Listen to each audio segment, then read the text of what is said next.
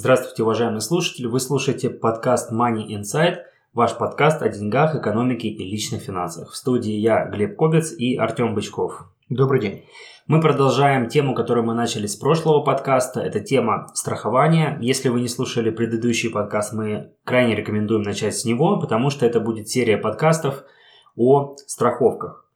Сегодня мы поговорим о том, какие страховки бывают – какие преимущества и недостатки, где их покупать и с кем их покупать. Поехали! Money Inside – ваш подкаст о деньгах, экономике и личных финансах. Мы расскажем о том, как эффективно распоряжаться деньгами, пользоваться кредитами и уменьшать долги, регулярно откладывать средства и успешно управлять вашими инвестициями, позаботиться о будущем детей и оставить достойное наследство. MoneyInsight.ca – ваш подкаст о финансовой грамотности. Прежде чем мы начнем, я хотел бы вам напомнить, что мы всегда рады получить ваши вопросы и комментарии, которые вы можете оставить на этом сайте под выпуском, написав комментарий. Также вы можете задать их в группе «Финансы с Артемом» в Фейсбуке. И еще есть одна опция, вы можете написать даже анонимный а, комментарий или вопрос на этом сайте, заполнив определенную форму.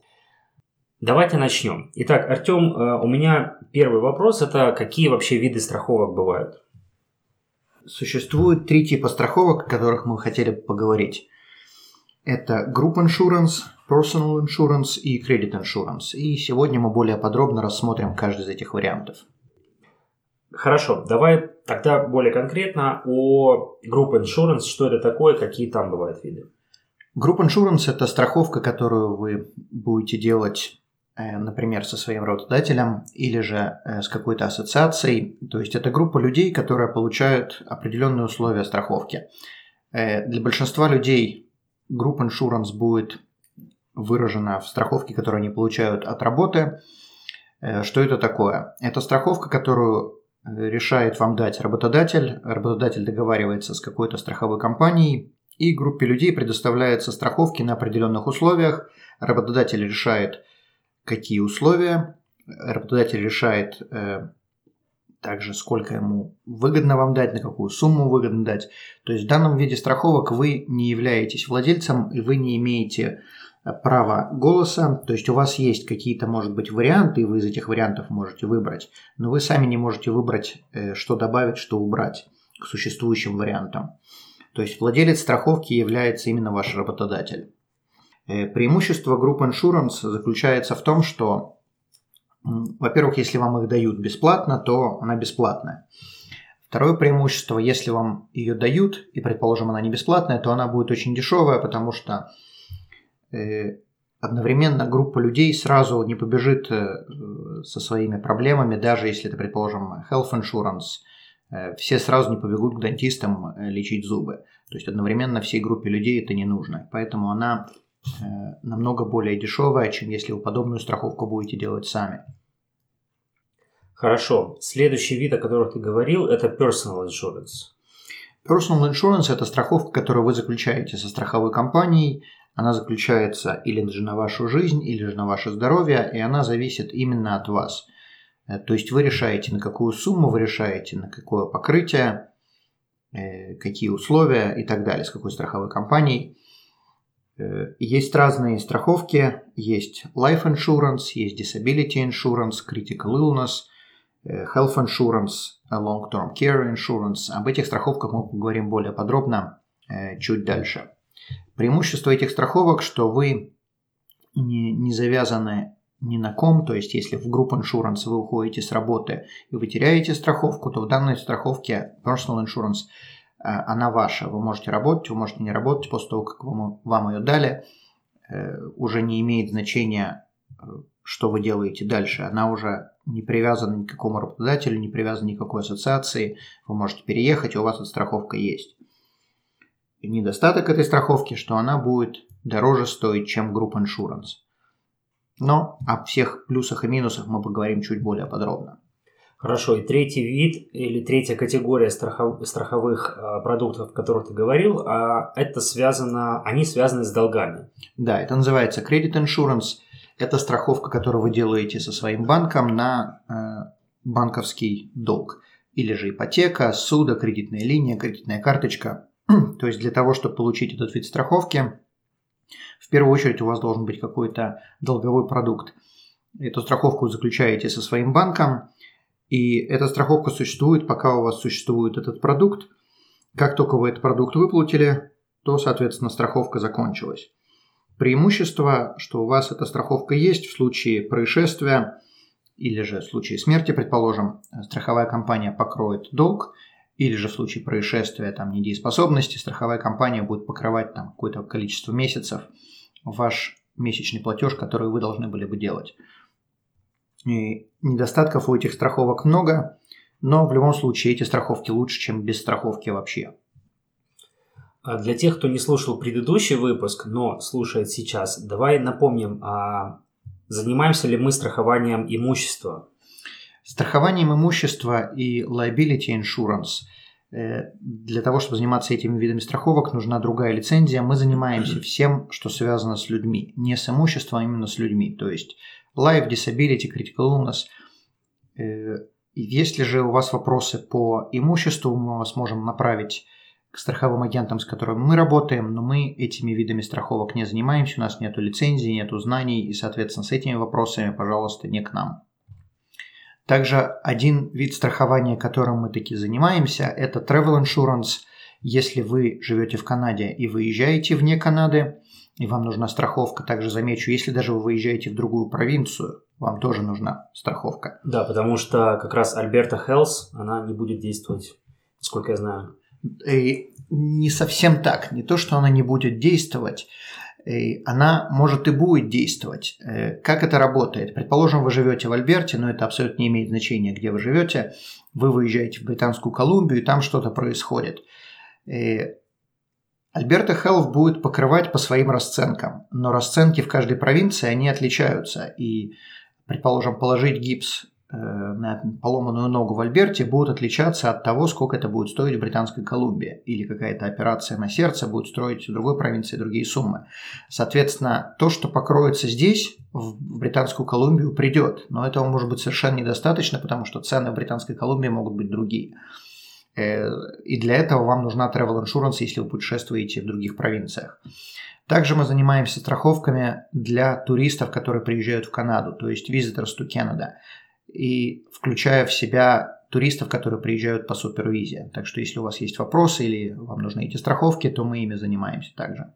Хорошо, ну я думаю, что travel э, страховки мы обсудим в отдельном э, выпуске, в отдельном подкасте. Сейчас не будем подробно останавливаться. А следующий вопрос, который, наверное, будет многих интересовать, это где покупать эти страховки, как их покупать и э, можно ли обратиться напрямую в страховую компанию или нужно действовать через страхового брокера. Вы можете э, обратиться, если мы говорим о страховке personal, то есть которую вы сами делаете, то вы можете обратиться в страховые компании, вы можете обратиться к брокеру. Разница заключается в том, что очень многие страховые компании не хотят предлагать страховки вам напрямую, они хотят работать через посредников, то есть через брокеров, им это намного более выгодно, потому что если они предлагают страховки сами, они для этого должны содержать людей, платить им зарплаты, давать им офисы. Им это просто невыгодно. Они предпочитают работать с какими-то агентами независимыми, которые будут предоставлять страховки этих компаний. То есть, если вы обращаетесь в страховую компанию, предположим, и она предоставляет подобные услуги, вы можете купить страховку у этой компании. Если же вы обращаетесь к брокеру, то э, обычно цена точно такая же, иногда даже у брокеров это дешевле. Э, брокеры работают с многими страховыми компаниями, как минимум две, то есть может быть больше. Мы работаем с 10, 10 э, или 11, в зависимости от типа страховки. Э, если вы обращаетесь к брокеру, то он может выбрать в соответствии с вашими критериями, с вашими денежными пожеланиями, может выбрать вам разные варианты. Если вы обращаетесь в одну страховую компанию, она, понятное дело, заинтересована предложить вам то, что они предлагают, но это может быть не самый лучший продукт на рынке. Брокерам же обычно все равно, э, какой продукт предлагать. Они должны исходить, я не знаю, как они исходят, но должны они исходить из запросов э, потребителей, своих клиентов. Э, то есть, как вы считаете, вам лучше, так вы можете делать. Некоторые компании, если вы к ним обратитесь, они вам просто скажут, что мы страховки вам не продадим, обращайтесь вот к таким-то людям, к таким-то брокерам, таким-то агентам и делайте это через них, ту же самую нашу страховку, но мы не хотим это предоставлять. Причина заключается в том, что когда вы делаете страховку, у страховки должен быть какой-то customer service. То есть э, человек, который будет отвечать на ваши вопросы, на э, замену адреса, замену банковской информации, предположим, если вы переехали или поменяли банк, кто-то это должен предоставлять. Страховым компаниям это совершенно невыгодно заниматься этим. И поэтому они просто дают э, комиссию брокерам, После того, как они заплатили комиссию, они платят какой-то небольшой процент от вашей страховки все то время, пока вы держите эту страховку. И, соответственно, когда у человека есть вопросы или нужно что-то поменять э, в страховом полюсе, тогда человек обращается к брокеру, и брокер этим занимается. Страховая компания с этим не связана, и, соответственно, им не надо никому платить зарплату. Хорошо, а если, предположим, человек зашел на сайт страховой компании и посмотрел, какие продукты она страховые предлагает, может ли он сам выбрать и есть ли здесь какие-то подводные камни? То есть может ли он, грубо говоря, обойтись без страхового брокера? Может, в теории. На практике совершенно не имеет смысла, потому что цены, которые вы получите на сайте компании, они будут у страховой компании, у брокера точно такие же. То есть мы, как страховые агенты, не имеем права влиять на страховку ни вверх, ни вниз. То есть мы не имеем права добавлять что-то к страховке, никакие комиссионные свои, никакие фи, ничего. То есть все, э, если вы идете к одному агенту, ко второму или идете на сайт, то цена на тот же самый продукт с теми же самыми условиями будет абсолютно идентичная. Поэтому абсолютно нет смысла делать это самому, когда вы можете получить помощь бесплатно. И э, цена будет такая же. Также Хотя вы это и можете сами сделать, как я уже сказал, не имеет смысла это делать, потому что э, страхование – это очень сложная вещь, и если вы будете это сами делать, то вы можете наделать очень много синяков, и о них вы узнаете только тогда, когда произошел страховой случай. То есть, э, Что очень... ты имеешь в виду? Очень многие оперируют именно ценой, то есть э, я за страховку плачу 20 долларов, а вот там 19 я пойду туда. Но при этом люди не сравнивают, что им дают за 19, то есть какие условия у страховки. Какие... Приведу пример. Вы можете сделать страховку э, жизни, предположим, она может быть на какой-то период времени, но со страховкой жизни могут идти еще определенные условия. То есть в случае, предположим, в случае disability человек не будет платить за страховку жизни. То есть если человек стал недееспособным, он не платит за страховку жизни. То есть включено ли у вас это? И также, например, если вы делаете страховку жизни и вы сделали ее сами онлайн, правильно ли вы заполнили, кто будет наследником по этой страховке, кто будет последующим наследником, если первостепенный наследник умер и так далее. То есть все эти вопросы со, с вашим страховым агентом, они обговариваются, когда вы делаете страховку. Если же вы делаете это сами, то, скорее всего, вы это пропустите или даже не будете знать, что вы не знаете. Это основная проблема. Люди не знают, что они не знают, думая, что они знают много, когда же э, приходят, предположим, к нам, мы начинаем задавать вопросы, оказывается, что это не знали, об этом не подумали, а об этом вообще как бы никогда речи не шло, потому что никто никогда такое не рассказывал. Часто люди э, думают, что если они подписывают какой-то контракт, будь то на открытие какого-то банковского счета или, скажем, получение ипотеки, они думают иногда, что все в этом контракте учтено, все, все правильно составлено, и не надо читать этот мелкий текст, который никогда никто не читает. Но страховые продукты, они очень сложные и они очень много модификаций могут э, в себе предусматривать, о которых люди могут просто не знать. Соответственно, э, нужно правильно сконструировать эту страховку. Да. Хорошо, а к тебе вот как к страховому брокеру предъявляются ли какие-то квалификационные требования? И для того, чтобы стать страховым агентом, или же страховым брокером, не имеет значения. Страховой брокер от страхового агента отличается тем, что страховой брокер работает с несколькими компаниями, страховой агент с одной. Все остальное то же самое. Для того, чтобы стать страховым агентом, надо пройти определенный курс, который довольно-таки не маленький по объемам, но я бы сказал, что он не очень сложный. То есть там много материала, там много надо что помнить, но э, только из-за того, что там много, это не означает, что он сложный. После того, как человек получает лицензию, надо проработать э, в этой индустрии определенный период времени. После того и продавать страховки с с менеджером, то есть на каждую страховку, которую человек получает. Э, менеджер должен расписаться после определенного периода времени, обычно это год, человек может продавать страховки сам. Для каждой провинции, где агент продает страховку, он должен иметь лицензию в этой провинции. Соответственно, если человек находится в другой провинции и лицензии у нас там нету, то мы не имеем права продавать там страховку. Я бы вам советовал в первую очередь искать не продукт, а человека, с которым вы будете работать. Это намного, намного более важно. Э, также не важно, с какой компанией вы работаете. Я думаю, что у любой страховой компании есть хорошие продукты.